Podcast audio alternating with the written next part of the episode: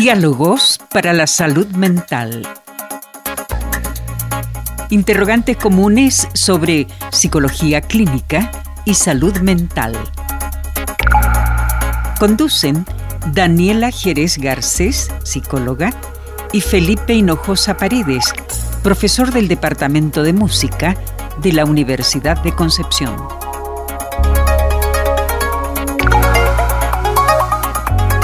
Le damos la más cordial bienvenida a Diálogos para la Salud Mental. Junto a Daniela Jerez Garcés, psicóloga, y Felipe Hinojosa Paredes, profesor de nuestra casa de estudios, quien les habla, conversaremos sobre interrogantes comunes en torno a la salud mental, la atención psicológica y la vida emocional, que a veces la tenemos bastante de lado y no nos preocupamos por ella. ¿Cómo estás, Daniela? Muy bien, feliz. Y otra vez. Qué bueno, ¿no? Yo también contento para seguir aprendiendo eh, y también, obviamente, enseñando a nuestros auditores y auditores, ¿cierto?, sobre la psicología y la vida emocional. El tema que nos convoca hoy día, eh, Daniela, es eh, bastante importante porque porque las personas que a veces tenemos este tipo de, de trastorno, problemas de, mentales, ¿cierto? enfermedades psiquiátricas, enfrentan estigmas y resistencias que la sociedad generalmente les impone, porque se juzga, se discriminan, se marginan, ¿cierto? A veces por padecer eh, este tipo de enfermedades y eso obviamente impacta negativamente el autoestima, eh, el estado cierto mental de las personas se deteriora más aún eh, por la vergüenza, eh, etcétera. Es un, es un tema bastante recurrente. Sí, sí, sí, sí. Hay varios prejuicios y en general, porque hoy día vamos a hablar de las licencias médicas o de las licencias médicas psiquiátricas que son un mundo en sí mismo.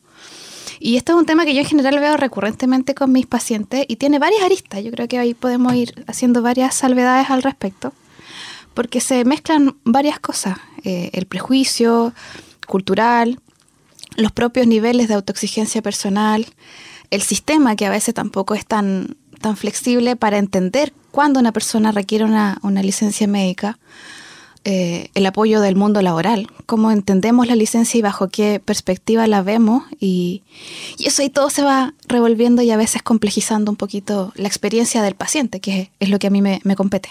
¿Cuán importante es crear conciencia sobre estas cuestiones como para reducir el estigma asociado a estas enfermedades psiquiátricas? Es muy importante y mientras más rápido lo hagamos como a nivel social es mejor. Primero hay que entender que cuando una persona toma una licencia psiquiátrica o una licencia médica psiquiátrica, eh, no es cuando la persona quiere, sino que en realidad es cuando el equipo, tanto el psicólogo que lo deriva al psiquiatra o el psiquiatra que lo evalúa, lo da con licencia y lo deriva con nosotros a, a un proceso de psicoterapia, es porque ambos en este momento a nivel clínico estamos viendo que esta persona está sobreexigida. Es decir, los recursos personales, las estrategias, la forma de, funcionar en su cotidiano no están siendo suficientes para que ella pueda realizar sus actividades normales en un mundo laboral. Entonces, como para tenerlo en un gran contexto, cuando una persona va a tomar una licencia psiquiátrica o cuando la necesita, es cuando ya no puede funcionar con normalidad. Y ahí vamos viendo distintos tipos de pacientes en función de qué es lo que le está pasando, pero se altera, por ejemplo, el nivel de concentración, alteraciones importantes de la memoria, tener la sensación de que la mente se les va quedando en blanco, o por ejemplo enfrentar el día laboral con alta angustia, personas que por ejemplo empiezan a buscar soluciones a veces alternativas, a tomar más café, rendir más, entran, como en un ciclo y uno dice ya, esta persona en realidad con los recursos personales, con sus propias dinámicas ya no está pudiendo eh, tratar y, y solventar su trabajo, sus actividades cotidianas. Y ahí es cuando nosotros decimos, mira, hay que tomar una pausa, tú te tienes que reponer, en general va a ir acompañado de tratamiento farmacológico en la mayoría de las veces.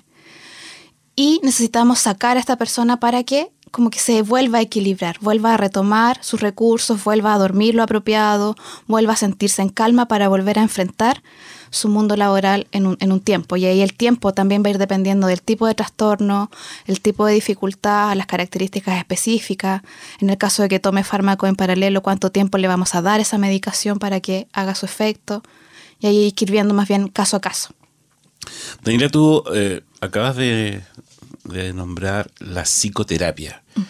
Y acá yo voy a hablar, digamos, mi total ignorancia de. Porque uno cuando habla de, de psiquiatra y psicólogo, como que uno los ve en diferentes, eh, obviamente, niveles. Eh, de, del trabajo que pueden llegar a, hacer cierto con, con, los, con los pacientes. Pero uno está más asociado a la farmacología, se podría decir, y el otro más a la psicoterapia. Es que en estricto los, psicólogos en Chile nosotros no medicamos, no hacemos ese, ese trabajo. En otros países existe, en Estados Unidos, por ejemplo, hay personas que tienen como, no se llaman de la misma manera, pero tienen las dos funciones, como de controlar el medicamento, administrarlo y hacer el proceso de psicoterapia. En general en Chile no. Los psiquiatras medican y ven el tema de las licencias médicas y obviamente hacen examen mental y hacen evaluaciones más bien profundas de personalidad, etc.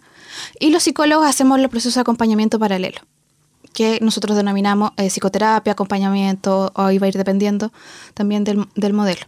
Y nosotros como sociedad chilena, la educación que se nos ha dado de esto, está, digamos, a, nivel como para entender un poco la, la, diferencia y la relación, digamos, de los trabajos del psicólogo y del psiquiatra. No, quisiera ser más amable, pero no. Eh, mira, a mí en general, por ejemplo, me ha pasado que hay personas que me escriben a, mi, a mi teléfono o a mi correo preguntando algunas cosas eh, y por ejemplo me dicen, oye, pero si voy contigo, ¿tú me vas a medicar? Y yo, eh, no, los, médicos medican. O al revés, van al psiquiatra y dicen, ya, pero quiero iniciar el proceso de psicoterapia. Eh, no, para eso te puedo derivar con otra persona. Y eso también tiene que ver en qué posición hemos ido poniendo la salud mental en el, en el funcionamiento porque no sabemos a quién consultar primero, lo que veíamos en el capítulo anterior de cómo escoger un profesional, no sabemos bien cómo esto funciona, cómo, cómo se trabaja. Nosotros trabajamos en general, los psicólogos clínicos trabajamos siempre con un, con un psiquiatra o es lo que se recomienda para ir pudiendo ver los avances también y las dificultades en paralelo. Obviamente el promocionar el, bienestar ¿cierto? emocional y la inclusión también eh, dentro de lo que hablábamos delante, esto del estigma, de, del no decir y el no darse cuenta y el a veces no querer por, por vergüenza el no querer ir al psiquiatra, el de no querer ir al psicólogo, porque ¿qué van a decir de mí mis compañeros si voy al psiquiatra? que en realidad está mintiendo, ¿no? Quiere eh, pasarse por alto, a lo mejor eh, venir a trabajar. Eh, hay como tantas cosas que... Sí. O prejuicios, como decías tú hace un rato, ¿cierto?, sobre este tema.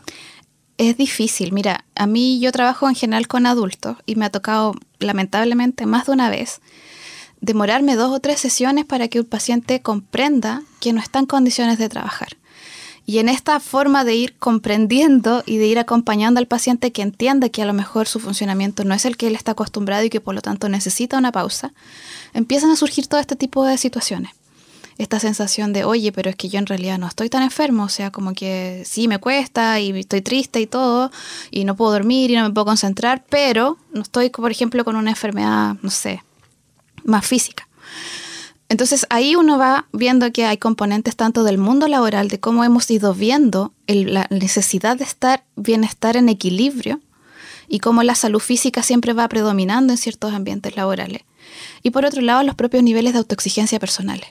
Esta sensación de que puedo llevar y que de puedo seguir arrastrando este malestar porque no quiero decirle a mi jefe, sabes que en realidad no puedo y me, tengo que, me voy a ir con una licencia médica o no me siento lo suficiente bien, eh, no estoy rindiendo, etc. Entonces ahí necesitamos trabajar desde ambas posiciones, desde la persona que entienda que la salud mental es igual de importante que la salud física y que el mundo laboral también entienda que para que un trabajador pueda realizar sus funciones tiene que estar en bienestar en ambos niveles. Entonces es un trabajo como colectivo que tenemos que ir movilizando de a poco. El bienestar y obviamente mejorar la calidad de vida, yo creo que es lo importante. Y tú hablabas un ratito atrás de las pausas. Y te voy a invitar a una pausa justamente, pero una pausa musical a ti y a nuestros auditores y auditoras de Radio Universidad de Concepción en, el, en este programa Diálogos para la Salud Mental. Y vamos con una canción de 1994, Daniela. Yo creo que te vas a recordar de tu... cuando eras Lola, ¿cómo se llamó? se llamaba ¿cierto? y vamos con una banda que se llama Green Day y el tema se llama Basic, eh, Basket Case. Eh, sin duda, esta canción posicionó en el mapa musical a esta banda, sin embargo, es una confesión sobre el estado mental del compositor. Billy Joel Armstrong habla en ella de sus ataques de ansiedad, siendo diagnosticado con trastorno de pánico. Hasta en la música, claro, habla cierto de esto. Así que vamos a la pausa con Green Day. Do you have the time to listen to me whine about nothing and everything all at once? I am one of those melodramatic fools, neurotic to the bone, no doubt about it. Sometimes I give myself the creeps. Sometimes my mind plays tricks on me. It all keeps adding up. I think I'm cracking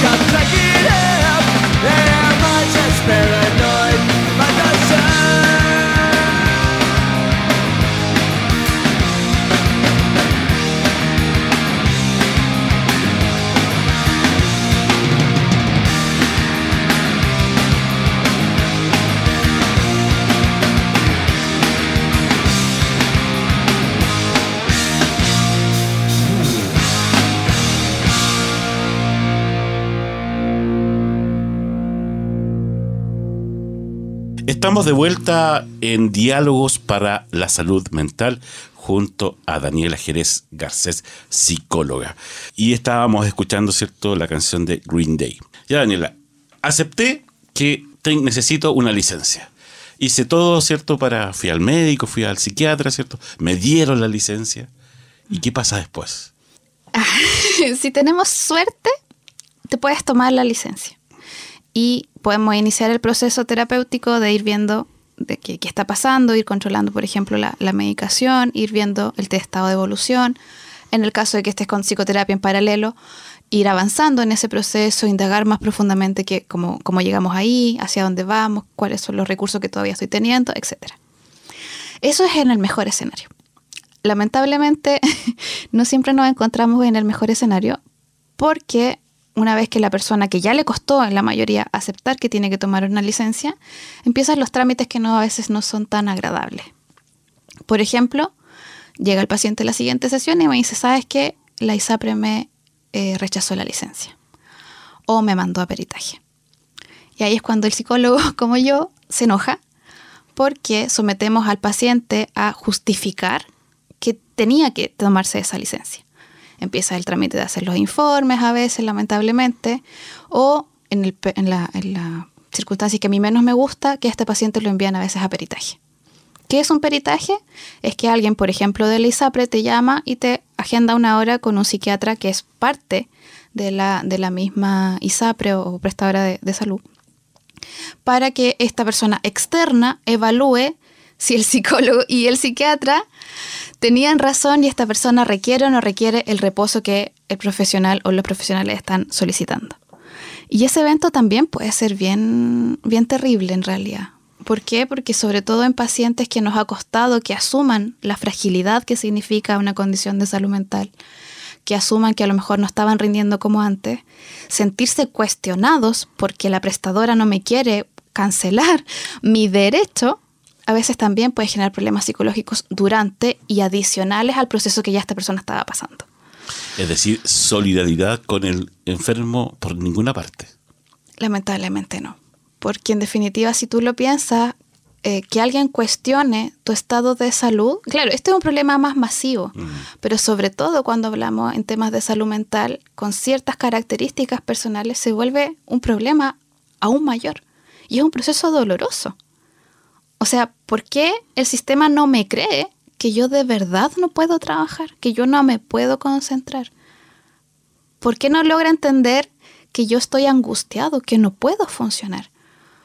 Entonces ahí empieza el fantasma en el paciente, que es lo que a mí más me molesta, como de las consecuencias, empieza el fantasma del paciente y dice, chuta, es que a lo mejor yo no estaba tan mal. Porque el sistema te hace dudar si tú en realidad necesitabas eso o no, y ahí tenemos que hacer el trabajo inverso, decir, mira, tú en realidad la necesitabas, eh, no estabas siendo capaz, esto no es responsabilidad tuya, pero estamos en una lucha. Y eso también hace que el proceso a que, por el que el paciente llegó también se vuelva aún más lento. Entonces, si te fijas, se vuelve como un círculo vicioso un poco absurdo, porque no podemos indagar en lo que en realidad era el foco de la atención, sino que tenemos que hacer como una intervención en crisis en función del cuestionamiento propio de la licencia. Nos puede llevar, digamos, a decir, o sea, que en realidad, ¿para qué? ¿Para qué voy a hacer esto si me va a pasar esto otro? Ya, yo creo que por ahí va. ¿Será, eh, no es que será, yo creo que hay, una alta responsabilidad o irresponsabilidad también del sistema, de, de las mismas personas que eh, a veces engañan al sistema y eso va en, desmedro de los pacientes que sí lo necesitan. Es que lamentablemente, y esta es una opinión muy personal, yo creo que hemos ido ocupando la licencia psiquiátrica a veces, lamentablemente, para fines que no corresponden. Y eso hace que el sistema se vuelva también hiperalerta. En ningún caso voy a justificar una, una, una ISAPRE, pero claro, a veces vemos que hay personas que han tomado en, algún momento licencias que no requerían y por lo tanto el sistema se vuelve mucho más susceptible a empezar a investigar si tal persona la necesitaba o no. Y eso también hace un- una especie de, cuestionamiento social, porque en el trabajo también las personas cuestionan, oye, si no, en realidad no estaba tan mal. Oye, pero es que a lo mejor, no, a lo mejor se debe haber ido de vacaciones. Como que empieza toda una duda sistematizada en función de la licencia psiquiátrica y que hace que ciertos pacientes, como te digo, también les cueste aún más entender que la necesitan, porque el cuestionamiento es muy severo. Entonces, la persona que también se toma una licencia psiquiátrica al no necesitarla, en algún grado también está haciendo un daño a la persona que sí la necesita, porque la pone en una posición para que el resto dude.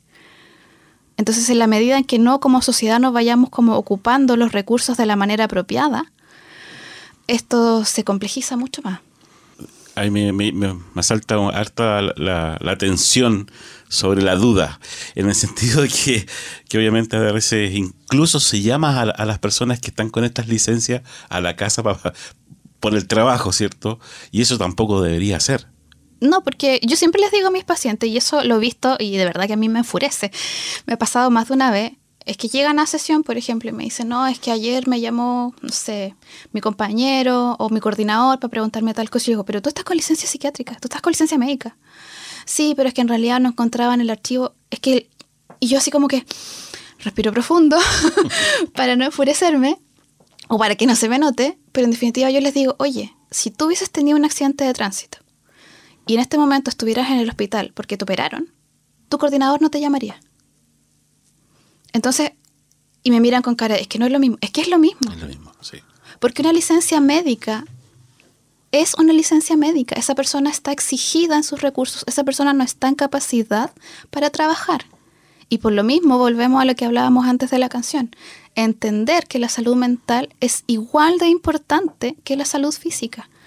La persona no está decidiendo tomarse la licencia. La persona requiere, necesita ese descanso. Requiere volver a, un estado de bienestar, un equilibrio cognitivo, un equilibrio emocional. Requiere lidiar de otra manera con su estrés y cualquier otra circunstancia que esté pasando. Por lo tanto, por eso te digo, hay que ver las circunstancias y empezar a evaluar las cosas como son. La salud mental es igual de importante. Una persona que está con licencia médica requiere que su equipo laboral no lo interrumpa, respete el proceso, respete el malestar, que el sistema no lo cuestione y le permita, porque si no hacemos todo eso, esto solo va a empeorar. Y lo lamento por ser un poco más, más drástica en esto, pero de verdad que es algo que a mí me, me molesta mucho, porque veo a los pacientes sufrir por, por esta circunstancia. Qué, qué bueno que, que, de alguna forma pueda salir este tipo de, este tipo de temas porque no, no, no siempre se conversa sobre esto, mm.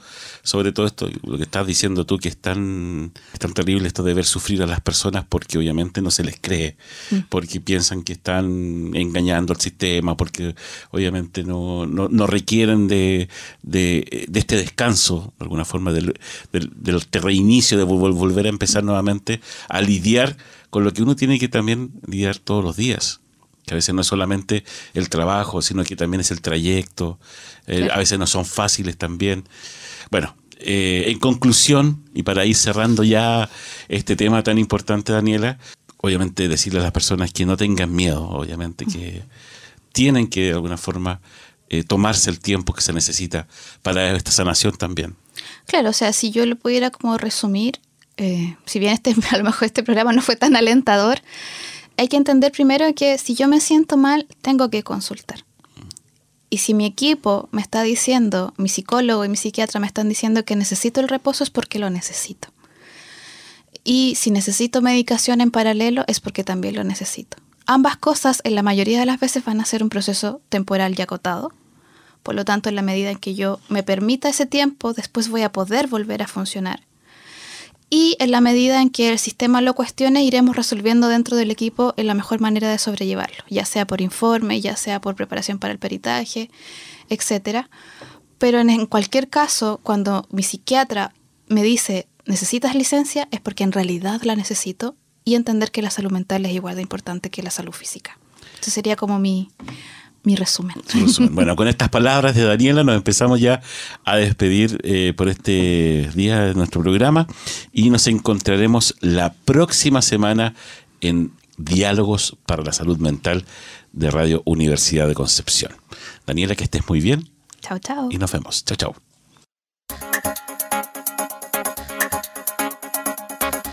Diálogos para la Salud Mental interrogantes comunes sobre psicología clínica y salud mental.